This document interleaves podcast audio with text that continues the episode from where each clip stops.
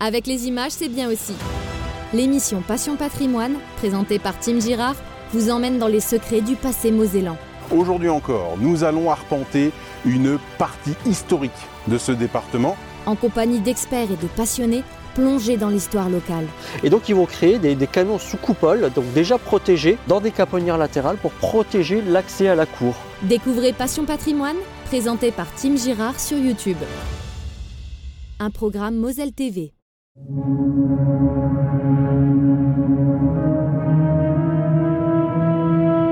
Bienvenue dans ce nouvel épisode de Moselle Autrement l'Histoire. Aujourd'hui, c'est sur une nuit d'horreur oubliée que nous allons revenir. Elle s'est déroulée à Metz dans la nuit du 23 au 24 juillet 1961. Il y a donc 60 ans cette année. Une histoire incroyable, un déferlement de violence s'abat sur la ville de Metz lorsque des centaines de militaires, des paras, mènent une vengeance après que deux de leurs frères ont été tués dans une boîte de nuit de Montigny-les-Metz, le Trianon. Dans cet épisode, vous entendrez des témoignages des acteurs et des témoins de ces terribles événements. Ils ont été recueillis en 2011 par Jean-Baptiste Allemand, alors étudiant en journalisme à l'Université de Lorraine. Moselle, autrement l'histoire, Tim Girard.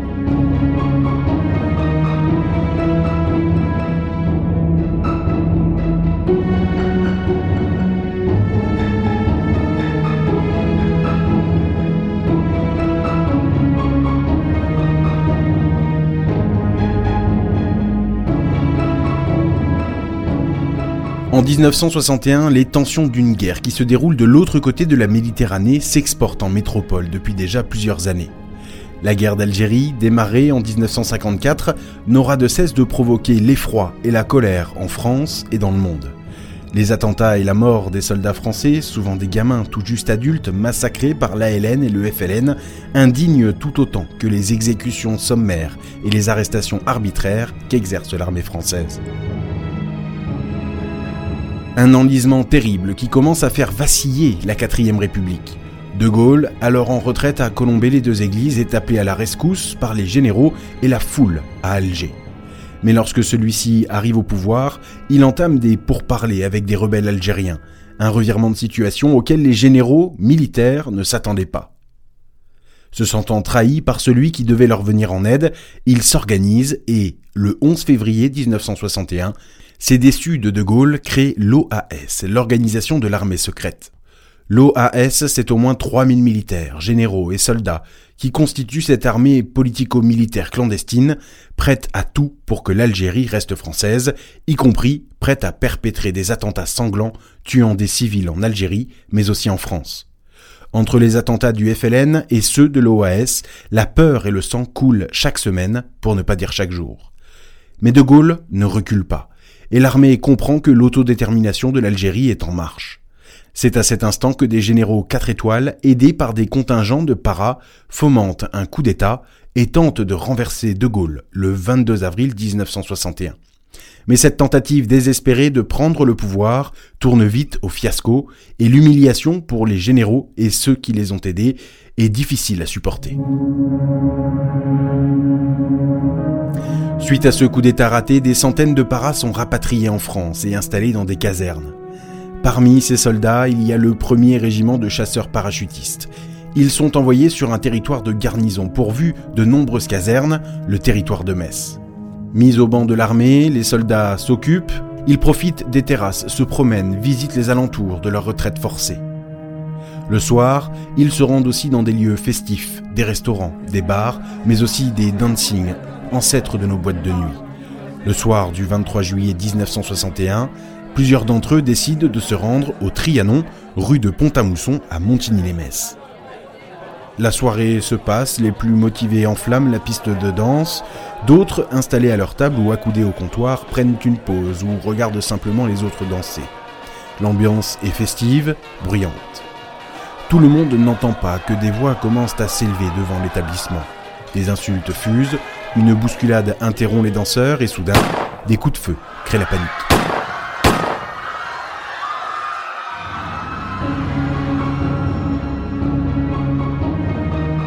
Les témoignages de cet instant sont confus. Certains parlent de quelques coups de feu seulement, d'autres en compteront jusqu'à 40.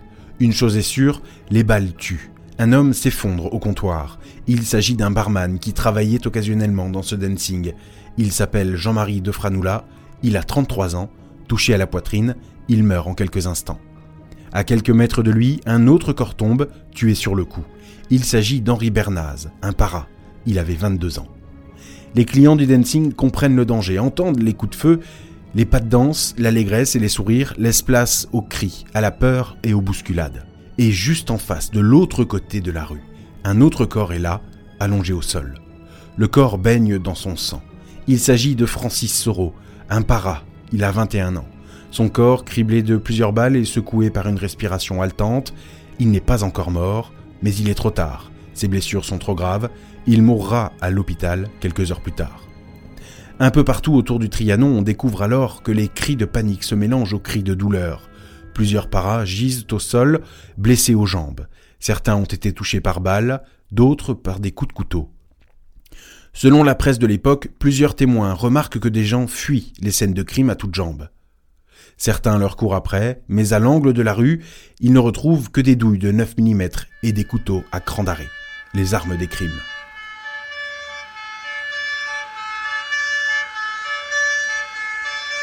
Rapidement, les sirènes des voitures de police et des ambulances arrivent de toutes parts. Les blessés sont emmenés à l'hôpital. Les morts sont recouverts d'un linge blanc et évacués sous le regard médusé des clients du dancing et des habitants de la rue qui sont descendus pour chercher à comprendre ce qui s'est passé. Sans doute sont-ils nombreux à se dire que l'horreur qui s'est abattue sur le Trianon et sur la rue de Pont-à-Mousson de Montigny-les-Metz est terminée. Trois morts, deux étaient parachutistes, le troisième, barman, un bilan lourd. Et pourtant, ce n'était là que les prémices de cette histoire. Moselle, autrement l'histoire, Tim Girard.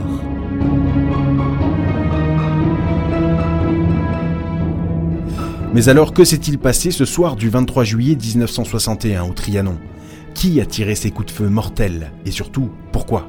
L'explication a plusieurs versions, et encore aujourd'hui, il est difficile de déterminer laquelle est la vraie. Certains témoins racontent que lors de cette soirée, une femme blanche a invité à danser un jeune maghrébin. Pendant qu'il se trémoussait sur la piste, les paras, situés aux alentours, auraient aussitôt lancé des insultes, des railleries, et même auraient bousculé le danseur au teint basané. Les mots auraient ensuite laissé place aux coups, et l'homme qui dansait aurait fini par sortir une arme avant de tirer. Une autre version raconte que c'est la veille qu'une bagarre aurait éclaté devant le Trianon.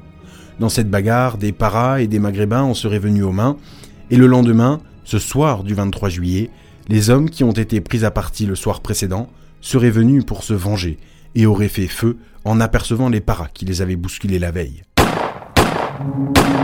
Alors quelle est la vraie histoire? Qui a commencé? Impossible de le dire. Quoi qu'il en soit, des hommes sont morts, et les paras qui viennent d'assister à la scène ne veulent pas en rester là. Furieux, ils hurlent et se jettent dans les rues avec une seule idée en tête, venger leurs frères d'armes qui viennent d'être tués. Les paras se lancent alors dans une expédition punitive sans pitié. Certains se dirigent d'abord vers les casernes, à la recherche d'armes et de renforts, comme le racontent ces anciens paras au micro de Jean-Baptiste Allemand en 2011. Quand on a vu que ça tirait, on a dit il n'y a pas de raison qu'eux ils tirent et pas nous. Et donc on est parti chercher des armes à la caserne. Je me rappelle plus si le responsable de l'armement euh, de l'armurerie a ouvert. Ça, je je sais plus. Tout ce que je sais, c'est qu'on est sorti avec euh, des PM, euh, des matraques, des munitions.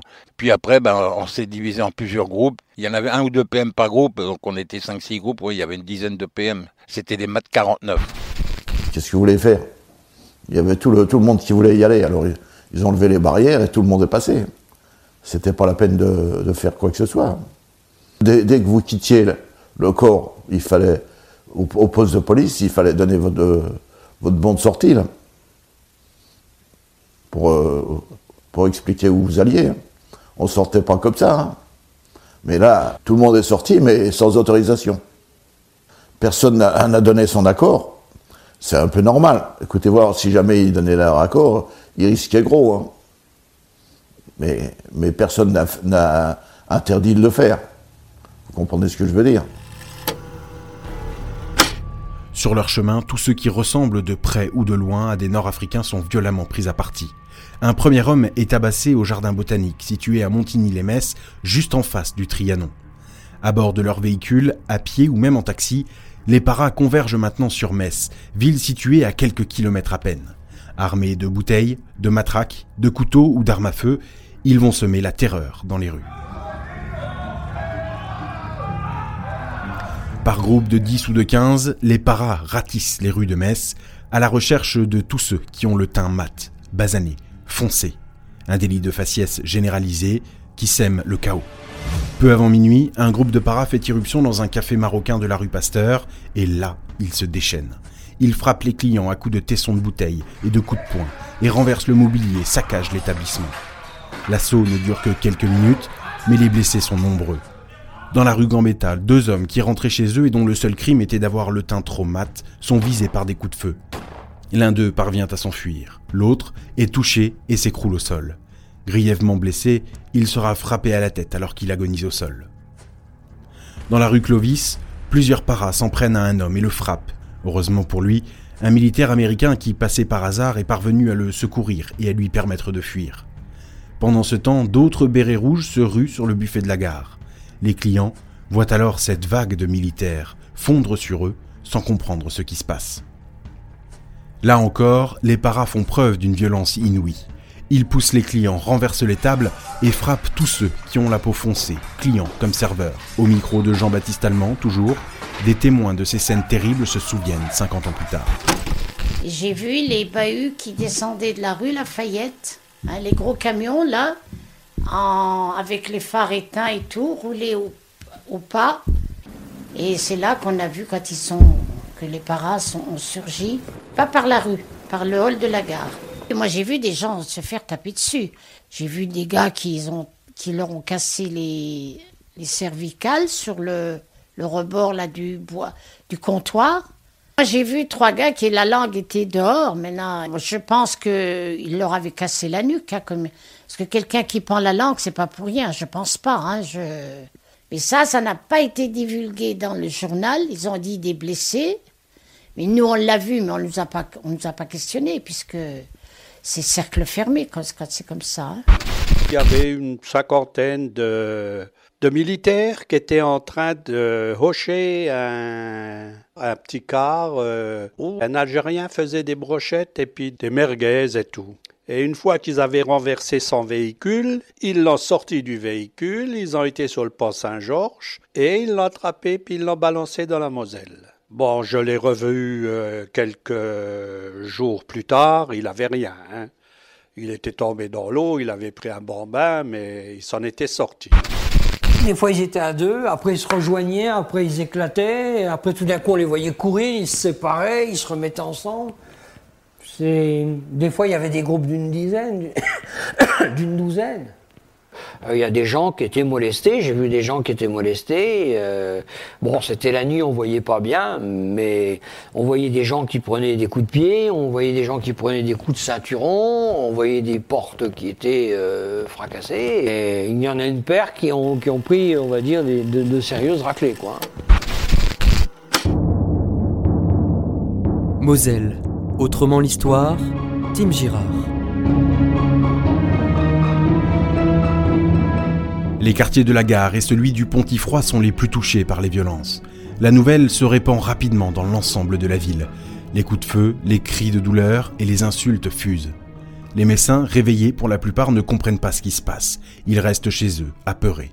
Certains restaurateurs arabes ont tout juste le temps de fermer le rideau de leur commerce en mettant à l'abri leur personnel et leur clientèle afin d'échapper à cette ratonnade terrible que rien ne semble pouvoir arrêter. La police a bien tenté de stopper ces exactions, mais très vite débordée, elle a fait appel aux CRS qui eux-mêmes ont été impuissants face au nombre de scènes de violence et d'horreur. Certains paras qui ne participaient pas à ces ratonnades ont bien tenté d'aider la police et de faire entendre raison à leurs camarades, mais bien souvent en vain. Dans ces scènes de bagarre, certains des hommes pris à partie par les militaires tentent bien de se défendre et frappent pour faire reculer les bérets rouges, ce qui renforce leur rage. Dans les rues, le chaos est total. Les blessés gisent sur les trottoirs, à l'intérieur des restaurants et des halls d'immeubles. Les ambulances se succèdent et emportent des blessés toujours plus nombreux à mesure que les heures passent. Cette nuit de l'enfer, rapidement, est appelée la nuit des paras. Elle durera, comme son nom l'indique, jusqu'au matin. La ville de Metz se réveille abasourdie. La guerre d'Algérie, celle qui fait rage de l'autre côté de la Méditerranée et à Paris, à coups d'attentats et de coups de feu, s'est importée dans leur ville le temps d'une nuit sanglante. Une nuit tragique, une nuit de cauchemar s'achève. Des heures entières guidées par le racisme, le délit de faciès et la vengeance aveugle. Au total, on dénombre 4 morts, dont 3 au Trianon, et plus d'une centaine de blessés, dont 27 graves, ayant reçu des coups de couteau, de tessons de bouteille ou encore des coups de feu. Parmi ces victimes, il y a également 7 paras, blessés par ceux qui ont eu le temps et l'occasion de se défendre.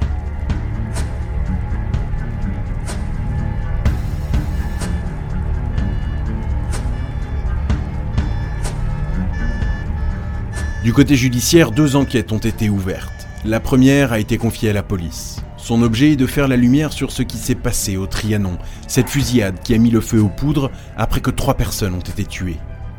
La deuxième enquête a quant à elle été confiée aux gendarmes. Elle concerne cette fois-ci l'ensemble des violences qui ont été commises dans les rues, les restaurants, les commerces, les halls d'immeubles de Metz. Ces violences qui, rappelons-le, ont fait plus d'une centaine de blessés et au moins un mort, Mbarek Aougué. En moins de trois semaines, la police parvient à interpeller l'auteur des coups de feu qui ont tué Jean-Marie de Franoula, le barman de 33 ans, mais aussi Henri Bernaz, 22 ans, et Francis Soro, 21 ans. Ces deux derniers étaient militaires. Le coupable est identifié grâce à un tatouage sur sa main. Avec lui, deux complices sont également appréhendés. Tous trois reconnaîtront avoir des liens étroits avec le Front de Libération Nationale, le FLN. Ils seront incarcérés deux ans durant à la prison de Metz, avant d'être expulsé vers l'Algérie, devenue indépendante en 1962, après sept ans d'une guerre terrible. Du côté des gendarmes, en revanche, l'enquête piétine. Les agents ne parviennent pas à identifier le ou les paras qui sont à l'origine de la mort d'Embarek Aougué, victime collatérale de cette ratonnade et de cette vengeance où le délit de faciès était le mot d'ordre. Les exactions des 300 militaires qui ont semé le chaos dans toute la ville n'auront donc jamais de coupable. Un rapport d'enquête de plusieurs centaines de pages a pourtant bien été remis à un juge d'instruction du tribunal de Metz. Mais ce rapport n'entraîne aucune action de la justice. Les nombreuses victimes du quartier de la gare, du quartier Saint-Georges et du Pontifroy existent pourtant bel et bien. Malgré la gravité des actes qui ont été commis cette nuit-là, tant au Trianon que dans les rues de Metz, l'événement est finalement vite mis au placard, si l'on peut dire. Mis à part quelques articles de presse de l'Est républicain et du républicain lorrain, la sanglante nuit des paras est oubliée. En 2011, un étudiant en web journalisme de l'université Paul Verlaine de Metz, qui deviendra l'université de Lorraine, se penche alors sur le sujet avec l'historienne Laura Tared. Au cours de ses travaux et de la réalisation de son web documentaire, Jean-Baptiste Allemand, l'étudiant en question, réalisera de nombreux témoignages dont vous avez entendu quelques extraits dans ce podcast. En 2016, c'est au tour de l'historien Lucas Hart de s'intéresser à ces événements au cours de la rédaction d'une thèse sous la direction de Raphaël Branche et Raphaël Lutz. Et cette même année, en 2016 donc, un collectif s'est créé afin de ne pas oublier les victimes de cette terrible nuit du 23 et 24 juillet 1961.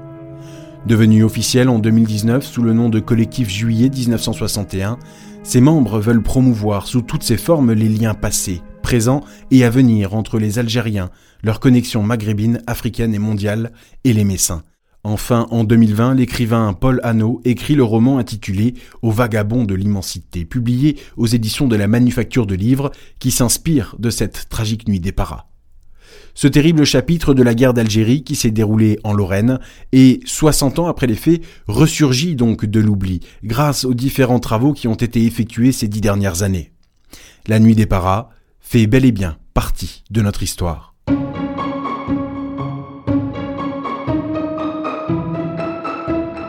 Moselle, autrement l'histoire, Tim Girard.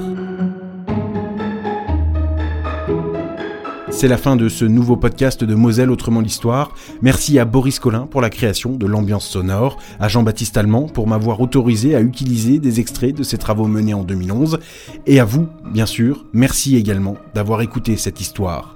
Likez, commentez, partagez ce chapitre terrible de notre histoire mosellane. À bientôt pour un nouvel épisode. Prenez soin de vous. Ciao